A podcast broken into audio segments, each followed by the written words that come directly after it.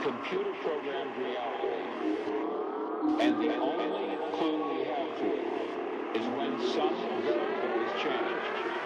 And some, some, some, Реймонд Джонс. Уровень шума. Часть первая.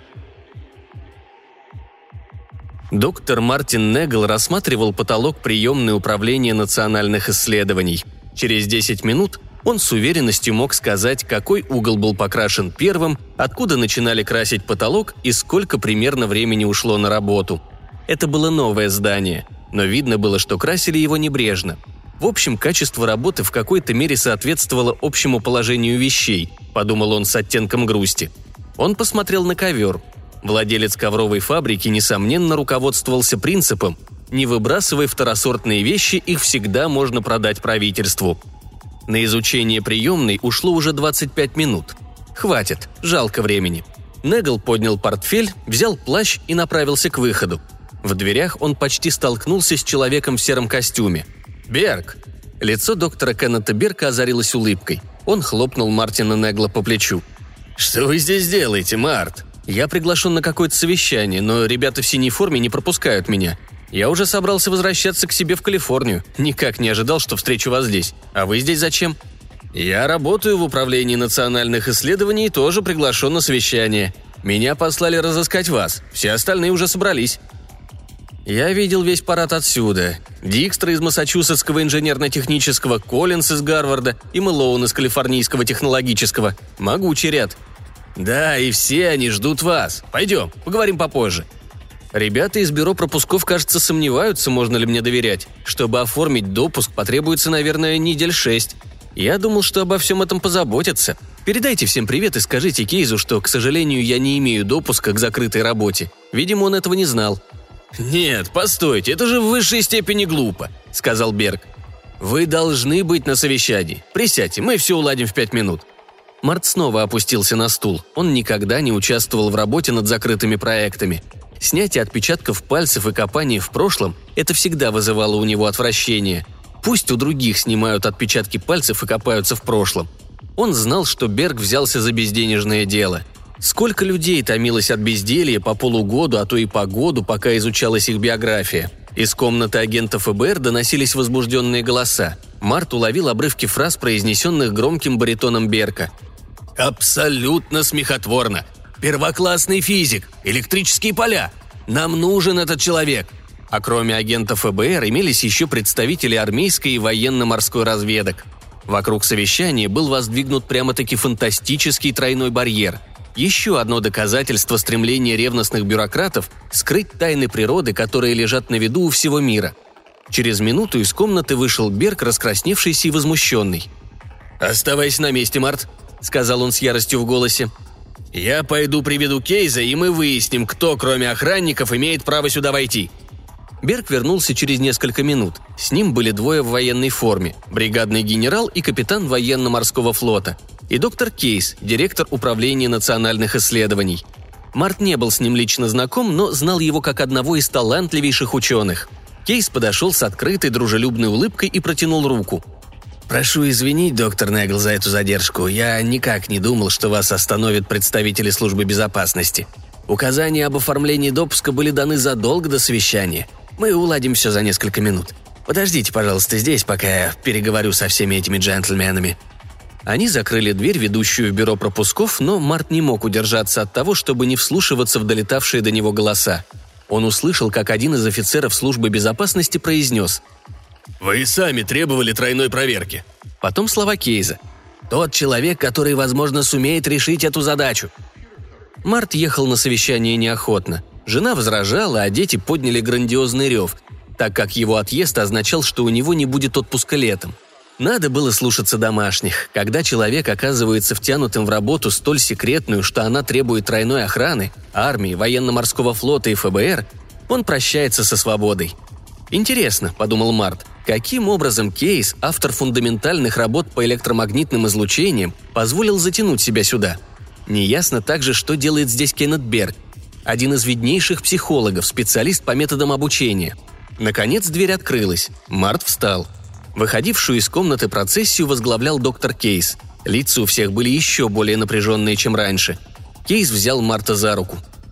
«Все в порядке. Пропуск вам подготовят к концу рабочего дня. Пойдемте на совещание. Нас уже ждут». Когда Март вошел в зал, у него невольно захватило дух. В зале была прямо-таки выставка раззолоченных мундиров всех родов войск. Он заметил несколько генерал-лейтенантов, вице-адмиралов и по меньшей мере одного представителя Объединенного комитета начальников штабов. И здесь же сидели виднейшие математики и физики. Одну стену занимал киноэкран. В глубине зала был установлен 16-миллиметровый кинопроектор. На столе в дальнем углу зала под брезентом лежал какой-то предмет неправильной формы. Кейс вышел вперед и откашлялся – «Мы не будем представлять вас друг другу, джентльмены. Многие из вас уже знакомы по научным трудам и лично. Прошу иметь в виду, предмет этого совещания вы должны рассматривать как секрет, который необходимо охранять, не щадя жизни, если это понадобится». Генералы сидели неподвижно, но ученые беспокойно заерзали на своих местах. Чисто военный подход. Но сам Кейс не был ведь военным. «Десять дней назад», – медленно начал Кейс, к нам пришел молодой человек, изобретатель, который утверждал, что он совершил революцию в технике. Звали его Леон Даннинг. Он был чрезвычайно высокого мнения о своих способностях и полагал, что все должны немедленно проникнуться уважением к его особе. Он самоуверенно заявил, что будет говорить только с директором управления, и надоел всем в такой степени, что встал вопрос – принять его или вызвать полицию – мне передали его просьбу, и в конце концов я принял его. Так вот, он утверждал, что разрешил проблему создания антигравитационной машины. Неглу хотелось громко рассмеяться, и ради этой чепухи он отказался от летнего отпуска. Может быть, он вовремя успеет домой? Он бросил взгляд на своих коллег. Дикстра наклонился вперед и потирал лоб, чтобы скрыть усмешку. Ли и Норкросс обменялись снисходительными улыбками – Берг, заметил Март, был единственным ученым, который не шелохнулся и не улыбнулся. Но ведь Берг был только психологом. «Я вижу, что некоторым джентльменам смешно», — продолжал Кейс. «Мне тоже было смешно. Но сумасшедшего надо было выслушать до конца или приказать вышвырнуть его. Я решил выслушать. Я попытался навести его на разговор о теории, на которой основывалось действие его аппарата, но он отказался говорить на эту тему — он заявил, что разговор об этом может состояться лишь после демонстрации изобретения. Вторая половина дня в субботу была у меня свободной, и я согласился посмотреть его аппарат в действии. Даннинг потребовал пригласить военных представителей и подготовить киноаппараты и магнитофон. Дав уже одно обещание, я пошел и на это – и пригласил на демонстрацию изобретения кое-кого из тех, кто находится сейчас здесь. Он не хотел огласки, и мы договорились встретиться на небольшом аэродроме Дуврского клуба. Это было ровно неделю назад. Он продемонстрировал свой аппарат. Я сам помог ему надеть на плечи небольшой ранец. Он весил килограммов 16-18. На нем не было ни пропеллеров, ни сопел, и он не был соединен ни с какими внешними источниками энергии – я почувствовал, что попал в исключительно глупое положение, пригласив военных на это пустое представление. Мы стояли вокруг него кольцом. Изобретатель снисходительно улыбнулся нам и что-то повернул у себя на поясе. В то же мгновение он начал подниматься в воздух, плавно ускоряя подъем. Мы разбежались в стороны, чтобы следить за ним – на высоте примерно в 150 метров он остановился и несколько мгновений неподвижно висел в воздухе, затем опустился на землю. Кейс сделал паузу. «Наверное, некоторые считают нас, видевших это своими глазами, жертвами галлюцинации или отпетыми лгунами. К счастью, Даннинг настоял на том, чтобы демонстрация аппарата была снята на пленку. Он сделал знак своим ассистентам – Зал затемнили, зажужжал проектор. Март наклонился вперед, стиснув ручки кресла. На экране появилась группа людей, стоявших вокруг изобретателя. Даннингу было лет 28-30. Март с первого взгляда узнал его по описанию Кейза. Развязный молодой человек, знающий, что он наделен способностями и считающий, что все должны усвоить это как можно быстрее. Марту был знаком этот сорт людей. Они встречаются на последних курсах любого технического колледжа США – он видел, как люди попятились назад от Даннинга, На экране появилось четкое изображение изобретателя со странным ранцем на спине. Мгновение, и он устремился вверх. Март смотрел не отрываясь. Он попытался было уловить какие-нибудь признаки излучения, идущего из ранца. Ему пришлось напомнить себе, что искать их глупо. Никакой реактивный двигатель не мог, конечно, так работать. Но антигравитация. Март почувствовал, как по спине пробежал холодок. Подъем прекратился. Затем Даннинг медленно опустился в середину круга. Экран потух. В комнате зажегся свет. Март вздрогнул, как бы стряхивая себя оцепенение. «В этот момент мы прекратили съемку», — сказал Кейс. Даннинг стал разговорчивее и в какой-то степени коснулся теоретических основ своего аппарата. Мы записали его сообщение на магнитофон, который был доставлен по его настоянию. К сожалению, запись настолько плоха из-за сильных шумовых помех и искажений, что ее почти невозможно разобрать. Вы прослушаете ее несколько позже. После обсуждения Даннинг согласился продемонстрировать еще одно качество своего изобретения – показать управляемый горизонтальный полет. Фильм об этом мы сейчас покажем. Кейс выключил свет. На экране вновь появилась та же группа людей. Даннинг поднялся в воздух по довольно крутой траектории и полетел горизонтально. Он, казалось, находился примерно на высоте крыши ангара, который был виден в глубине кадра.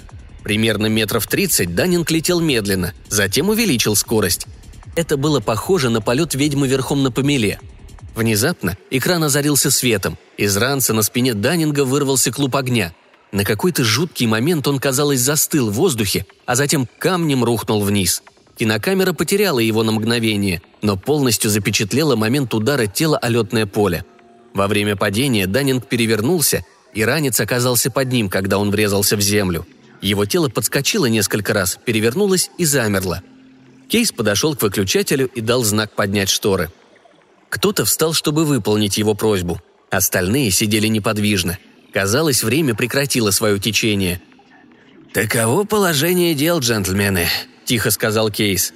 «Теперь вы понимаете, почему вы сегодня здесь. Даннинг открыл антигравитацию, в этом мы абсолютно уверены. И Даннинг мертв». Он поднял угол брезента, которым был накрыт стол, стоявший у стены. «То, что осталось от аппарата, находится тут. Для нас это всего лишь обгоревшие окровавленные обломки. Под вашим наблюдением они будут тщательно сфотографированы и разобраны – Кейс опустил брезент и вернулся на прежнее место. Мы немедленно отправились в дом Даннинга с группой исследователей из Управления национальных исследований и представителями служб безопасности. Совершенно очевидная психическая болезнь Даннинга проявилась в полном отсутствии каких-либо записей. Он, видимо, жил в постоянном страхе, что его изобретения могут похитить.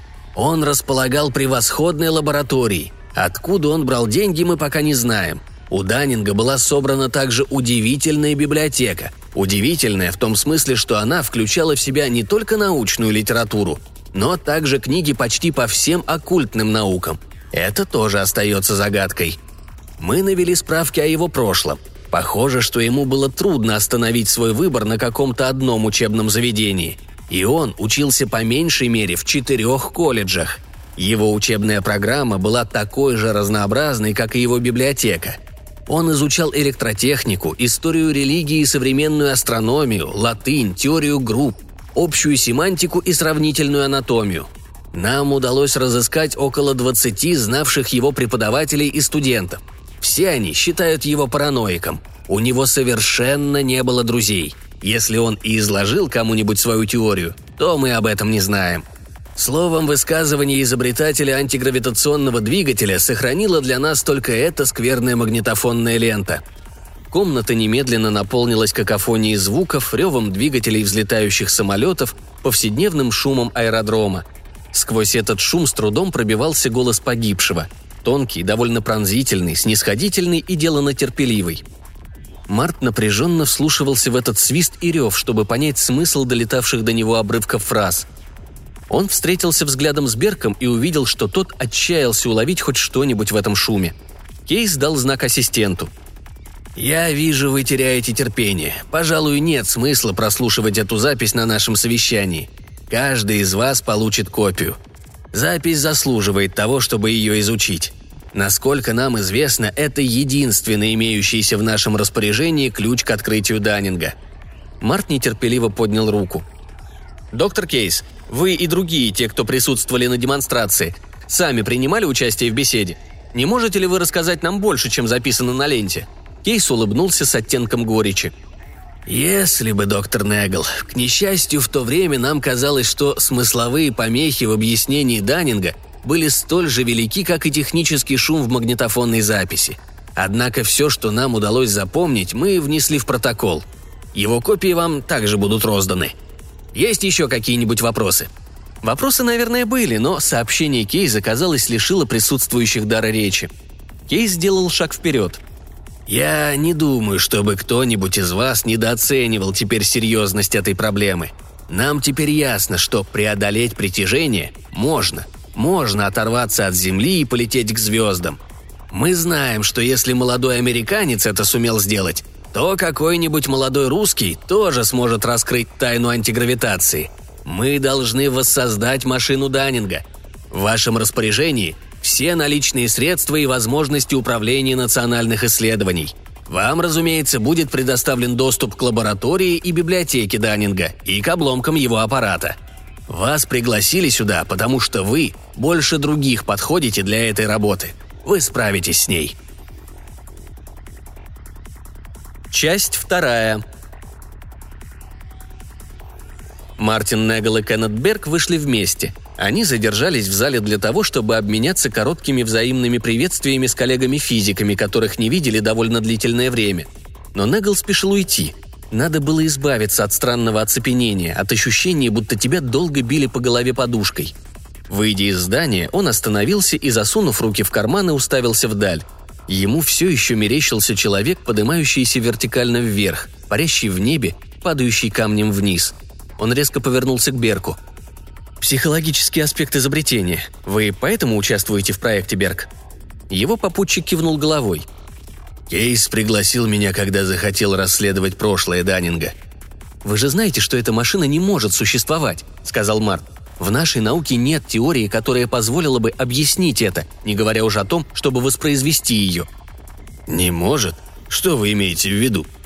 Я хочу сказать, что мне придется, всем нам придется вернуться вспять, бог знает как далеко, на 20 лет учения, на 500 лет развития науки. Где мы сбились с дороги? Почему на правильный путь вышел полусумасшедший?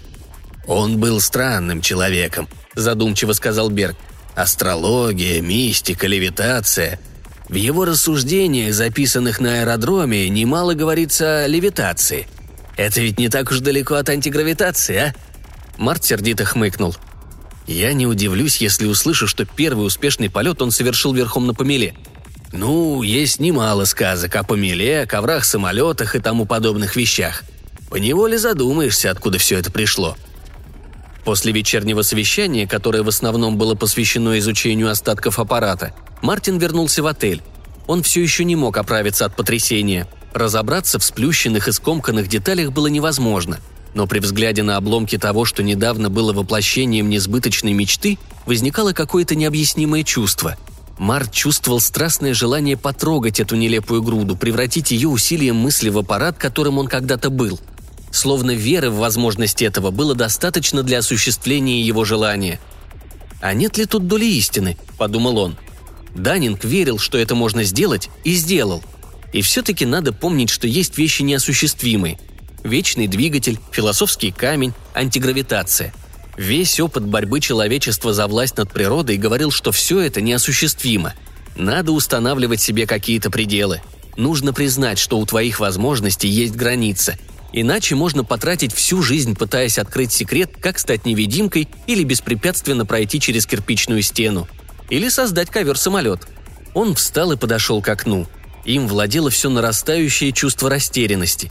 И сейчас он понял, что скрывалось за этим чувством. Где же граница? Ее надо очертить. Он был уверен в этом. Однажды эту границу уже очертили и довольно определенно. В 90-х годах XIX века ученые закрыли книги. Великие умы верили, что наука познала Вселенную. Неизвестное считалось невозможным. Затем открыли радий, рентгеновские лучи, космические лучи, создали теорию относительности. Граница исчезла. Где она проходит сейчас? Еще несколько часов назад он сказал бы, что может достаточно точно ответить на такой вопрос. Сейчас он уже не был в этом уверен. Негл лег в постель. Через час он встал и позвонил Кеннету Берку. «Берг», — сказал он в трубку, — «это Март. Мне только что пришла в голову одна мысль. Осматривать лабораторию и библиотеку Даннинга будет вся группа. У вас есть возможность привести меня туда рано утром, только вы и я. Я хотел бы опередить остальных». «Я думаю, что смогу это устроить», — сказал Берг. «Кейс хочет, чтобы каждый из вас работал так, как сам считает нужным». Ночью шел дождь, и когда Берг заехал за Мартом, окутанный туманом город казался сумрачным. Это еще более усиливало ощущение нереальности недавних событий. «Кейзу наша затея не очень понравилась», — сказал Берг, когда они отъехали от отеля. Другие могут рассердиться, но, откровенно говоря, мне думается, что Кейс считает вас человеком, который скорее всех добьется успеха». Март хмыкнул. «Я еще не убежден, что Даннинг не одурачил вас каким-то грандиозным образом». «Вы убедитесь в обратном. Постепенно, конечно. Вы здесь моложе всех. Кейс думает, что некоторые из тех, кто постарше, возможно, посвятят все свое время только доказательствам, что Даннинг не мог этого сделать. А вы как настроены?» Вы тоже будете думать только об опровержениях или попытаетесь открыть то, что сделал Даннинг? Все, что мог сделать такой сопляк, как Даннинг, Негл сделает вдвое лучше, но только если Негл убедится, что Даннинг действительно сделал это. Вы понравитесь Кейзу, старина. Он боялся, что не найдет ни одного видного ученого во всей стране, который захотел бы по-настоящему взяться за это дело. У входа в дом Даннинга стоял часовой. Он молча кивнул, когда Берг и Марк показали свои пропуска – «Лаборатория и мастерская Даннинга находятся на первом этаже дома», — сказал Берг. «Наверху его библиотека. Он спал в одной из комнат на третьем этаже, а остальные комнаты пустуют. Пищу Даннинг, видимо, готовил себе на кухне. После него остались солидные запасы продовольствия. Откуда вы хотите начать?» «Взглянем на лаборатории. Для начала я хочу получить общее представление о них», с правой стороны от входа размещалась небольшая, но исключительно хорошо оснащенная химическая лаборатория. Было похоже, что лабораторией пользовались часто, но она была безукоризненно чистой. На столе стояла сложная установка для фракционной перегонки. «Единственные записи найдены здесь», — сказал Берг. «Какие-то черновые подсчеты, без формул и реакций». Март хмыкнул и перешел в соседнюю комнату. Тут он увидел более знакомое ему нагромождение приборов и аппаратуры, необходимых для экспериментов в области электроники — Однако даже в этом нагромождении явственно чувствовалась рука аккуратного и умелого специалиста. Приборные щитки были собраны с исключительной тщательностью. С лабораторией стоило познакомиться подробнее, но Март прошел в следующую комнату, механическую мастерскую. Она была оснащена не хуже, чем лаборатория. Март тихо присвистнул. «Когда я был студентом колледжа», — сказал он, — «я считал, что рай должен выглядеть именно так». И все это принадлежало такому человеку, как Данинг. Что вы на это скажете?» – заметил с улыбкой Берг. Март резко повернулся. Его голос был тих и серьезен. Берг, Данинг был кем угодно, но не дураком. Шизофреник, может быть, но не дурак. Он умел делать вещи. Берг пересек мастерскую и открыл еще одну дверь. За нею панели вычислительных машин, цифровой и аналоговой. «Но вы еще не видели главного», — сказал Берг. Самый большой сюрприз ждет вас наверху. «Гравитация – это сила», – думал Март, поднимаясь по лестнице. «Силу можно победить только силой. По меньшей мере, так обстоит дело в физике. В политике, в отношениях между людьми сила может уступать воздействию более тонкого начала. Но если Даннинг победил притяжение, то он сделал это с помощью какой-то другой силы. Физике известны все существующие силы.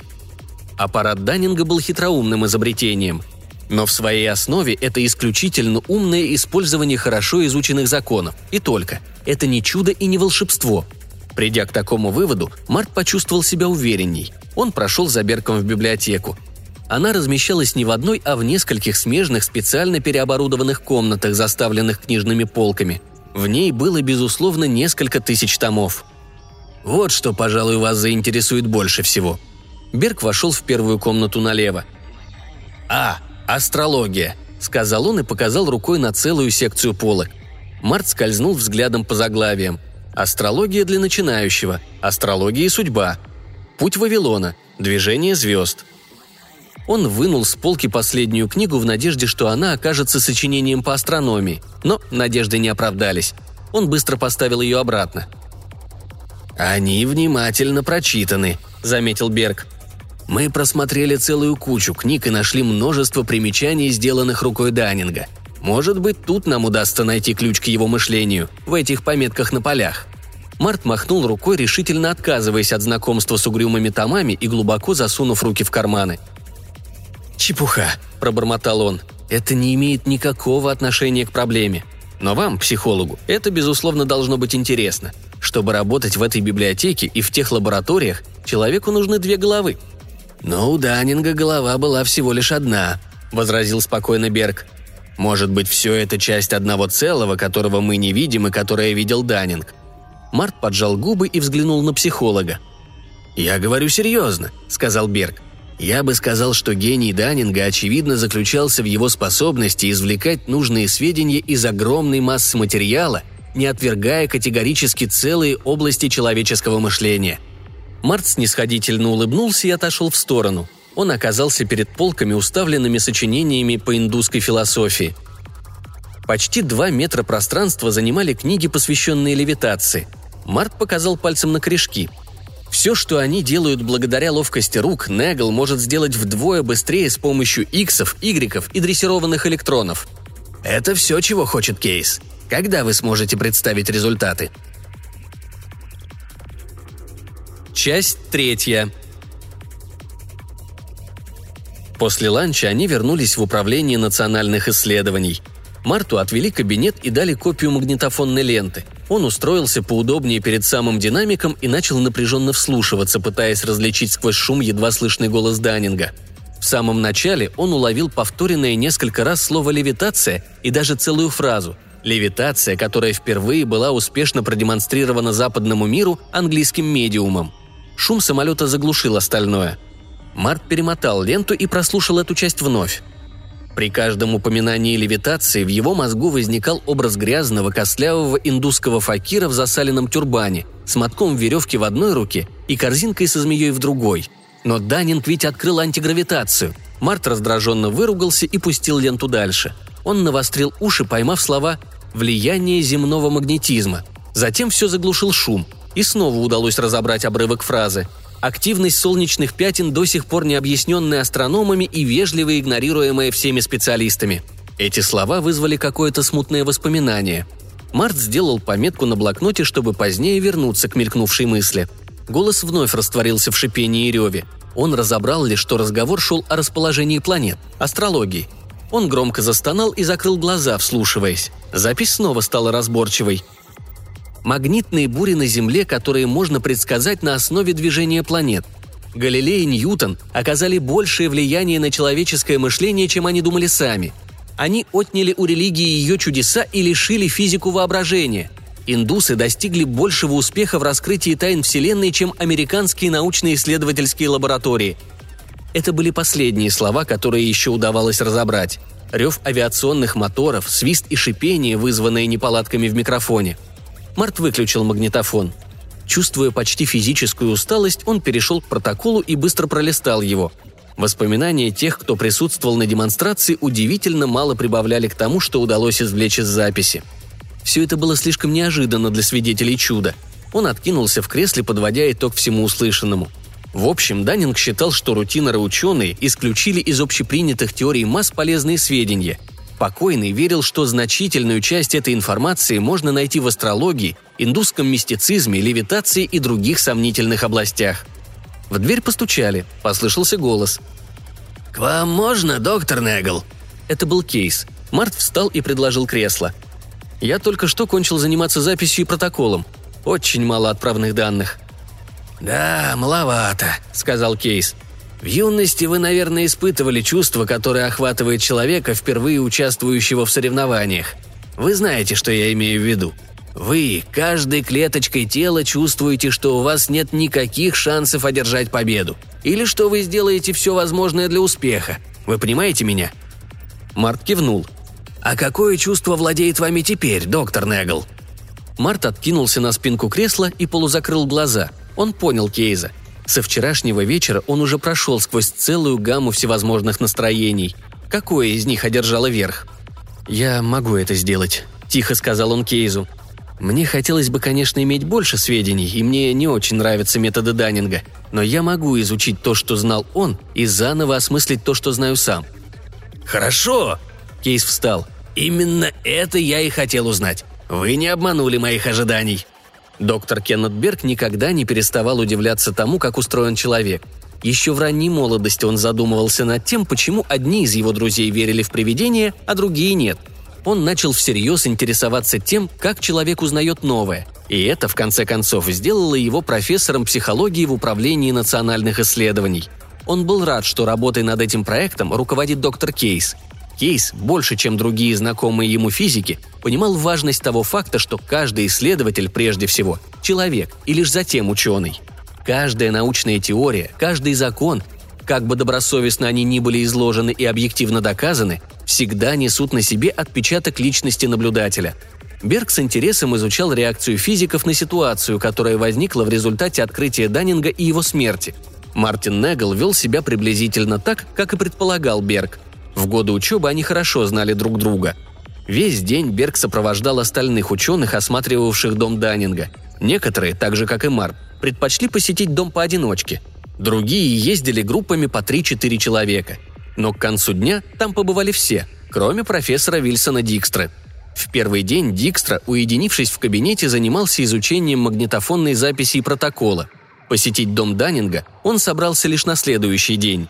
Берг приехал за ним в отель на автомашине и ждал 15 минут. Наконец, из вращающихся дверей отеля вышел небольшой круглый человек. Дикстре было около 60 лет. Большие в тяжелой оправе очки делали его похожим на сову – Небо хмурилось, и, направляясь к машине, Дикстер прижимал к груди черный зонтик. Берг ждал, открыв дверцу. «Доброе утро. Похоже, что сегодня утром мы будем одни. Все остальные побывали в доме Даннинга вчера». Дикстер хмыкнул и забрался на сиденье. «Именно это мне и нужно. Я провел вчера целый день за изучением этой смехотворной магнитофонной записи». Берг вырулил на улицу. С самого начала его не покидало чувство, что проект вполне мог бы обойтись без участия Дикстры. «Смогли вы хоть что-нибудь узнать из нее?» «Я еще не пришел к определенному выводу, доктор Берг. Но вряд ли приду к выводу, что молодой Даннинг был гением, как считают некоторые из ваших сотрудников». Они подъехали к старому дому, в котором жил Даннинг. Дикстер оглядел его из автомашины. «То, чего следовало ожидать», — фыркнул он. В первой комнате Дикстра быстро осмотрел полки с реактивами. Он снял несколько пузырьков и внимательно изучил наклейки. Некоторые он откупорил и осторожно понюхал, а затем с презрительным видом поставил обратно на полку. Физик довольно долго рассматривал перегонную установку. Затем лежавший на столе блокнот с вычислениями. Физик вынул из кармана старый конверт и сделал какие-то пометки. В комнате с электронной аппаратурой он повернулся, чтобы взглянуть сквозь открытую дверь на химическую лабораторию – Зачем человеку вообще могут быть нужны сразу две такие лаборатории? Он обшарил механическую мастерскую. «Хорошо оснащена», – пробормотал он. «То, что нужно человеку, который любит мастерить». Но комната с электронно-вычислительными машинами произвела на него несравнимо большее впечатление. Он внимательно осмотрел машины и схемы, открыл все ящики столов и перебрал все валявшиеся в них бумаги – с побагровившим лицом он повернулся к Берку. «Это ерунда. Безусловно, здесь должны были быть графики, записи или хоть какие-нибудь следы расчетов, которые делал этот человек. Машины стоят здесь не на показ. Видно, что ими пользовались. Кто-то изъял материалы с подсчетами из этой комнаты». «Именно в таком виде мы ее нашли», — сказал Берг. «Нам это непонятно так же, как и вам». «Не верю», — отрезал Дикстра. С особым интересом Берг ожидал, какое впечатление произведет на ученого библиотека. Вначале Дикстра вел себя как зверь, внезапно попавший в клетку. Он отскочил от полок с мифологической литературой, бросил взгляд на раздел астрологии, откуда быстро перешел к книгам по религии и описал зигзаг, который привел его к полкам, отданным индусской философии. «Что это?» – проревел он хрипло. «Шутка?» Его пухлая фигура, казалось, еще более раздулась от негодования – «Следующая комната, пожалуй, заинтересует вас еще больше», — сказал Берг. Дикстра чуть не бегом бросился в соседнюю комнату. Увидев название находившихся здесь книг, он облегченно вздохнул и заметно успокоился. Он был среди друзей. Он благоговейно снял с полки потрепанный экземпляр книги Вейла «Пространство, время, материя». «Не может быть», – пробормотал он, – «чтобы Даннинг был владельцем обеих библиотек и понимал книги обеих сортов». «Он понял и победил земное притяжение», – ответил Берг. «И сделал это здесь, в этом доме. Вот последний из ключей к его тайне, которым мы располагаем». «Тут что-то не так», – прошептал Дикстра. «Антигравитация. Слышал ли кто-нибудь о ней? И как ее могли открыть в подобном месте?» Часть четвертая. После обеда ученые вновь собрались на совещание. Они согласились взяться за эту проблему. Как подступиться к решению проблемы, никто не знал. На совещании было решено работать и поодиночке, и сообща, в зависимости от обстоятельств, а пока проводить ежедневные семинары с тем, чтобы попытаться натолкнуть друг друга на дельные мысли. Председателем семинара избрали Марта. Он был моложе своих коллег как по возрасту, так и по стажу, и чувствовал себя в этой роли довольно неловко – Март выбрал несколько книг из библиотеки Даннинга и взял их с собой в кабинет. Он уселся за стол, обложившись фолиантами по астрологии, спиритуализму, мистике, религии, левитации, данными о солнечной активности. Конкретной цели у него не было, он просто хотел окунуться в атмосферу, в которой работал Даннинг. Даннинг достиг цели. Необходимо найти путь, по которому он шел, где бы этот путь ни пролегал. Некоторые из книг были скучны. Большинство оказалось чистейшим вздором – Однако кое-какие факты заинтересовали его. Религия знала чудеса. Чудо ли антигравитация или это проявление законов природы? Был Данинг ученым или чудотворцем, искусству которого нельзя научиться? Март захлопнул книги и отодвинул их на край стола. Вынув из ящика блокнот, он начал лихорадочно выписывать основные уравнения Эйнштейна. К концу первой недели докладывать практически было не о чем. Председательствовать на семинаре оказалось нелегко – в таком собрании ученых непременно появляется самозванный инструктор, пытающийся заново обучить своих коллег всем основам науки. В данном случае положение осложнялось тем, что таким инструктором был прославленный профессор Дикстра. В конце первой недели он поднялся с места и, подойдя к доске, начал мелом набрасывать уравнения.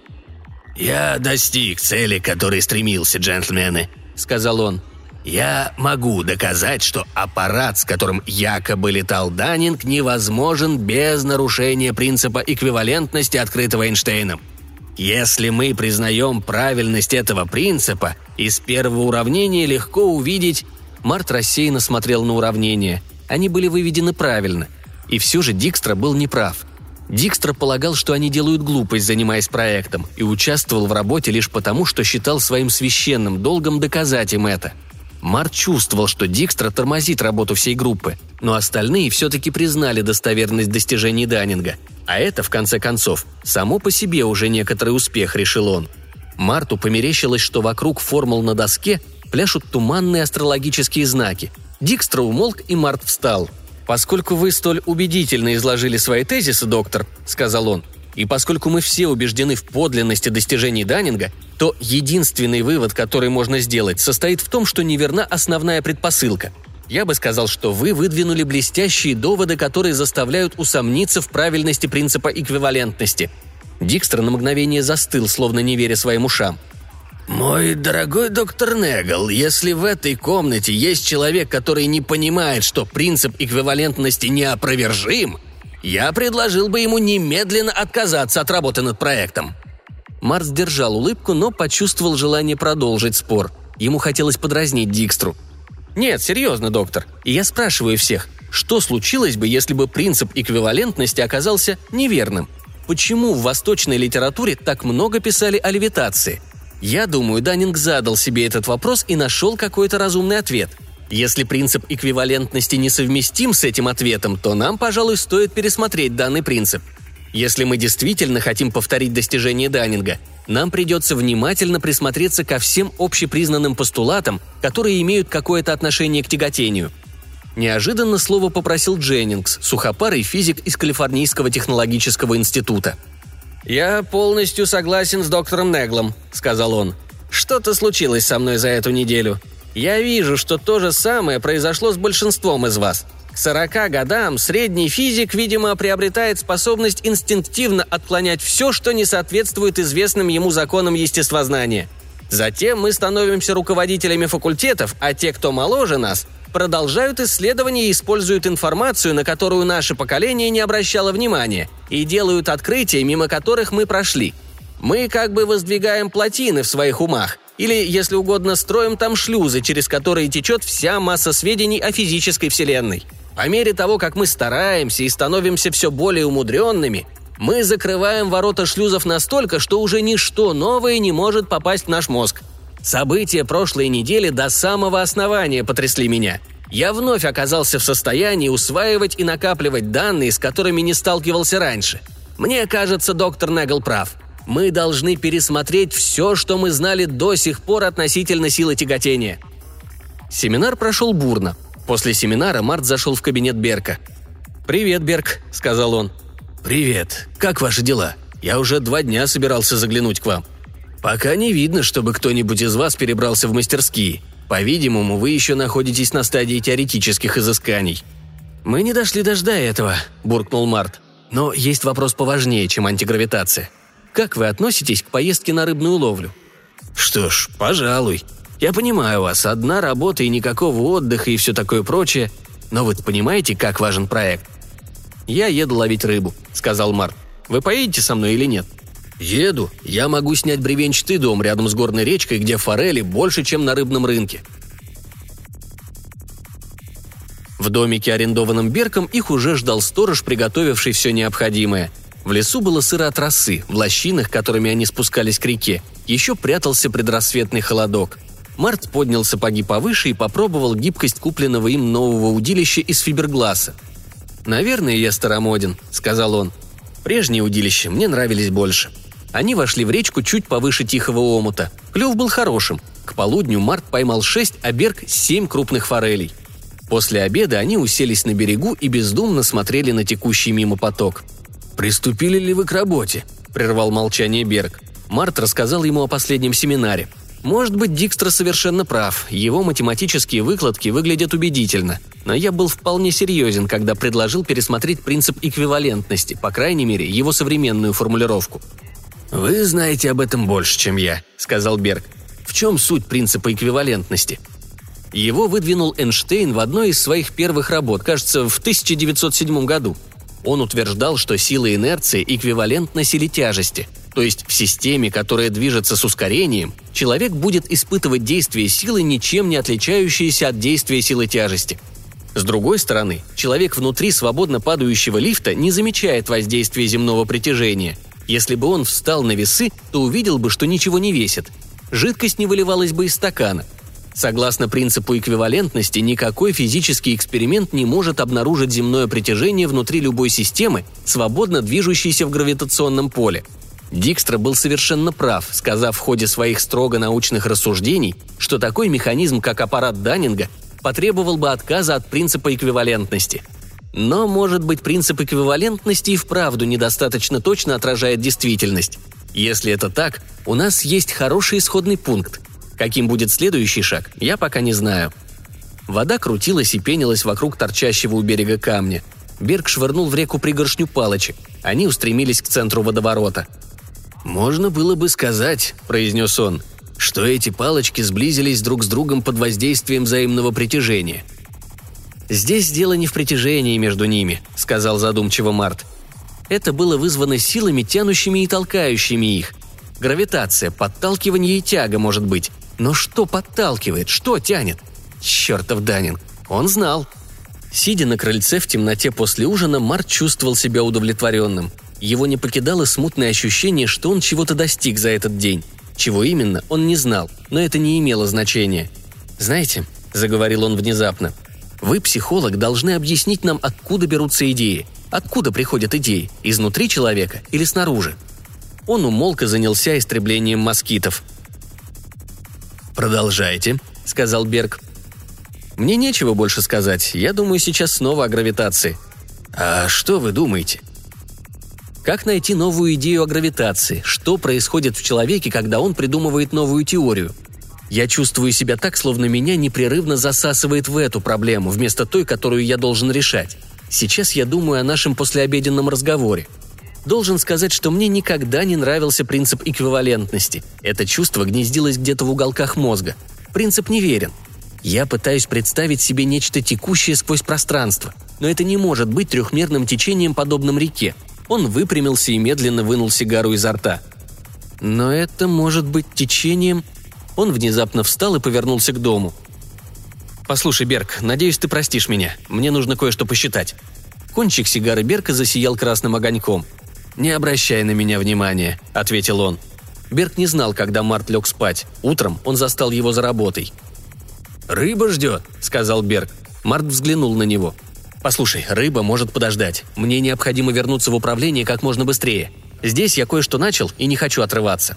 Берг улыбнулся. «Делай свое дело, дружище, я сложу все в автомашину. Ты скажешь, когда будешь готов, и поехали».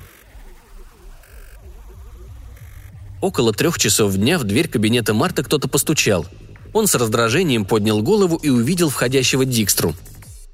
«Доктор Негл, рад, что застал вас». «Чем могу быть полезен?» «Я должен обсудить с вами нечто исключительно важное, связанное с проектом», — начал Дикстра. Он доверительно наклонился вперед, щуря глаза за тяжелыми совиными очками.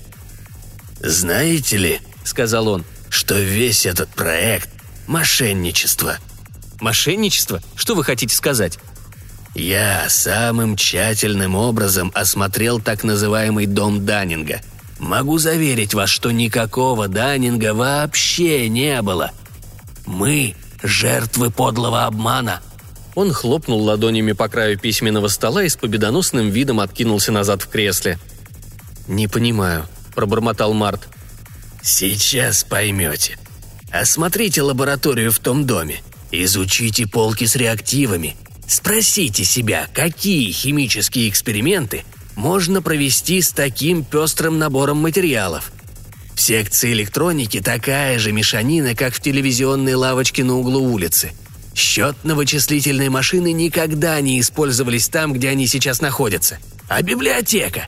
Совершенно очевидно, что из себя представляет это гнездо для интеллектуальных крыс – «Доктор Негл, по каким-то непонятным причинам мы стали жертвами подлого обмана. Антигравитация. Я хочу знать, почему нам дали это дурацкое задание, когда стране так нужны способности каждого из нас?» Марк почувствовал легкий приступ тошноты. «Я допускаю, что какие-то странности тут есть, но если то, что вы говорите, правда, то как объяснить рассказы очевидцев?» «Ложь!» – отрезал Дикстра – я не представляю себе, чтобы сотрудник управления национальных исследований мог участвовать в таком деле. К тому же мне удалось уже многое сделать для достижения нашей цели. И я готов со всей определенностью заявить, что принцип эквивалентности будет опровергнут. Дикстра побагровел и встал. «Мне очень жаль, что вы придерживаетесь подобных взглядов, доктор Негл. Я всегда считал вас молодым человеком, подающим большие надежды – может быть, вы еще станете им, когда прояснится недостойный обман. До свидания!»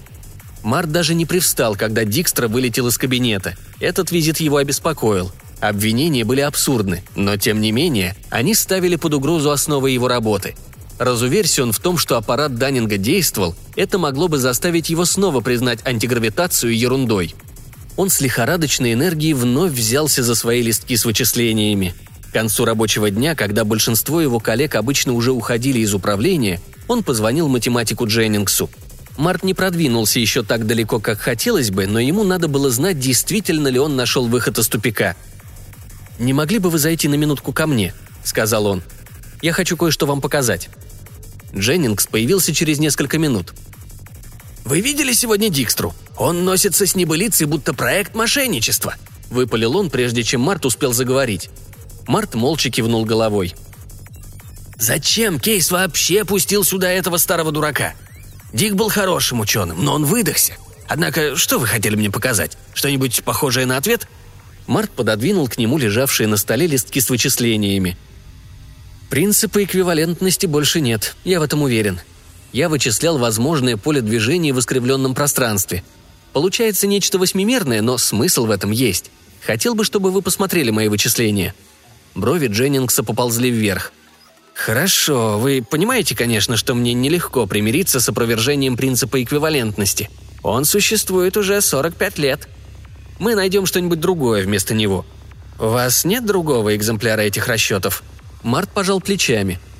«Я могу сделать их заново?» «Я их буду беречь». Дженнингс положил листки с вычислениями во внутренний карман. «Но что это нам дает? У вас есть какая-нибудь идея?» «Да», — сказал Март. «Вчера я наблюдал за водоворотом. Вы видели когда-нибудь, что происходит со щепками, когда их бросают в водоворот? Они сближаются друг с другом. Это тяготение. Дженнингс нахмурился.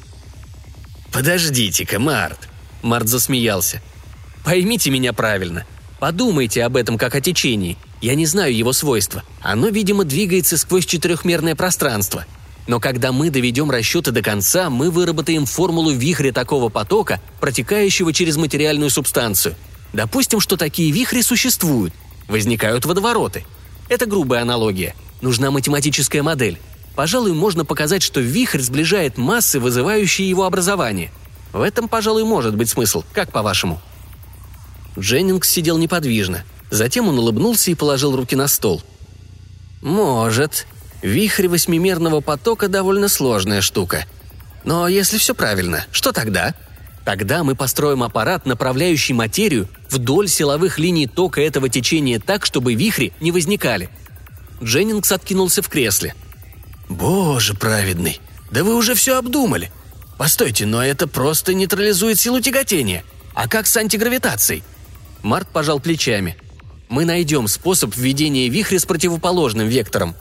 «Совершенно верно, старик, совершенно верно». Март засмеялся и проводил его до двери – да, я знаю, как это все звучит, но поверьте, я действительно не шучу. Если мы получим формулу гравитационного потока, остальное уже несложно. Через день Март рассказал о своих расчетах на семинаре. Тем ученым, которые в какой-то степени склонялись к точке зрения Дикстры, было нелегко принять идею Марта, но математическое обоснование выглядело достаточно убедительным. Единодушно решили попытаться воплотить идею Марта в металл и электромагнитные поля – Решающую роль в завершении теоретических обоснований идеи Марта сыграл Дженнингс. Через три дня он, не постучавшись, ворвался в кабинет Марта и бросил на стол несколько листов бумаги. «Вы правы, Март. В вашем поле действительно возникает вихрь в присутствии материальной субстанции. Мы создадим аппарат Даннинга». Но Марту суждено было пережить тяжелый удар. Вся группа лихорадочно трудилась шесть часов подряд, чтобы довести теоретическую разработку проекта до конца – в результате выяснилось, что антигравитационную машину построить можно, но она будет со 100-тонный циклотрон размером. Март сообщил об этом Кейзу. Это мало похоже на ранец, которым летал Даннинг. Если хотите, мы поищем пути к уменьшению размеров, но можем представить уже конкретный проект машины в нынешнем виде. Кейс взглянул на расчеты, подготовленные Мартом. «Не совсем то, на что мы рассчитывали, но я думаю, ее надо строить. Мастерские в вашем распоряжении. Сколько времени вам понадобится?» Это зависит от того, сколько людей и станков вы нам дадите. При круглосуточной работе, я думаю, образец можно сделать примерно через три недели. «Согласен», — сказал Кейс. «Приступайте». Прошло, однако, больше месяца, прежде чем состоялась демонстрация антигравитационной машины. Март подошел к щиту управления, который казался крошечным в просторном цехе, включил рубильники и медленно повернул несколько рукояток – Огромный диск, лежавший на полу, медленно поднялся вверх и повис в воздухе без всякой видимой опоры. Диск был диаметром в 9 метров и толщиной в 90 сантиметров. Доктор Кейс потрогал поверхность массивного диска, затем изо всех сил надавил на него. Март улыбнулся и отрицательно покачал головой. «Вы строните его с места только если будете давить на него достаточно долго и с достаточной силой. У него такая же инерция, как у небольшого линейного корабля – как я уже говорил, эта машина мало чем напоминает аппарат Даннинга. Но мы продолжим наши усилия». «Это грандиозное достижение», — сказал Кейс. «Я поздравляю всех вас!» Март вновь подошел к щиту управления и медленно опустил массивный диск на опорные балки. «Я хотел бы, чтобы все вы сейчас собрались в зале совещания», — сказал Кейс. «Там мы сообщим вам некоторые дополнительные данные». По дороге из мастерской Март нагнал Берка и пошел рядом с ним — «Что там такое?» – спросил он. «Уж не собираются ли они выдать нам по оловянной медали?» «Даже лучше», – сказал Берг. «Узнаешь сам». Снова они оказались в зале и заняли почти те же места, на которых сидели несколько недель назад. Кейс прошел на свое обычное место впереди. «Незачем говорить вам, джентльмены, что означает это достижение для нашей страны и всего человечества. Антигравитация революционизирует военный и гражданский транспорт всего мира, а в будущем понесет человека к звездам. А сейчас я хотел бы представить вам одного джентльмена – он сделал знак рукой, и в зал вошел человек. Общий вздох изумления. Перед учеными стоял Леон Даннинг. Он посмотрел на аудиторию со слегка лукавой улыбкой. «Я вижу, вы узнали меня, джентльмены. Надеюсь, никто не будет сердиться на меня или считать меня человеком со скверным характером, каким меня изобразили. Это нужно было по сценарию. Неприятный молодой нахал. Так, кажется, меня называли». Дженнинг вскочил с места. «Что это означает, доктор Кейс? Я думаю, мы вправе рассчитывать на объяснение». «Совершенно верно, доктор Дженнингс, и вы его получите. Наш друг, доктор Дикстра, был во многом прав. Информация, которую мы представили вам перед началом работы над проектом, была вымышленной». Волна возгласов изумления и протеста прокатилась по аудитории. Кейс поднял руку. «Минутку, выслушайте меня до конца. Я сказал, что первоначальная информация была ложной – Леон Даннинг, изобретатель антигравитационного аппарата, в действительности не существовал. Мы разыграли спектакль и сняли фильм. Антигравитации не было. Зато сегодня антигравитационная машина есть. Так в чем же здесь обман? Наш главный психолог, доктор Кеннет Беркли, расскажет вам остальное. Берг встал и подошел к Кейзу с видом человека, который неохотно подчиняется необходимости. «Если кто из вас рассердился», — сказал он, — то сердиться нужно на меня. Проект левитации возник по моему предложению. Не думайте, однако, что я извиняюсь перед вами. Я возражаю против таких названий, как обман или мошенничество, которые употреблял профессор Дикстра. Как можно говорить об обмане, если проект привел к открытию, потенциальных возможностей которого мы в данный момент даже не можем осознать? «Но зачем, доктор, зачем?» – взорвался Дженнингс. Зачем эти фокусы, вымыслы? Зачем астрология, левитация и мистицизм? Мы же не школьники!» «Тогда ответьте на один вопрос», — сказал Берг. «Как бы вы реагировали на письмо доктора Кейза с приглашением принять участие в создании антигравитационной машины? Сколько из вас осталось бы в своих убежищах здравого смысла, в университетах, где фантазерам не позволяют тратить народные деньги так, как это делается в правительственных учреждениях?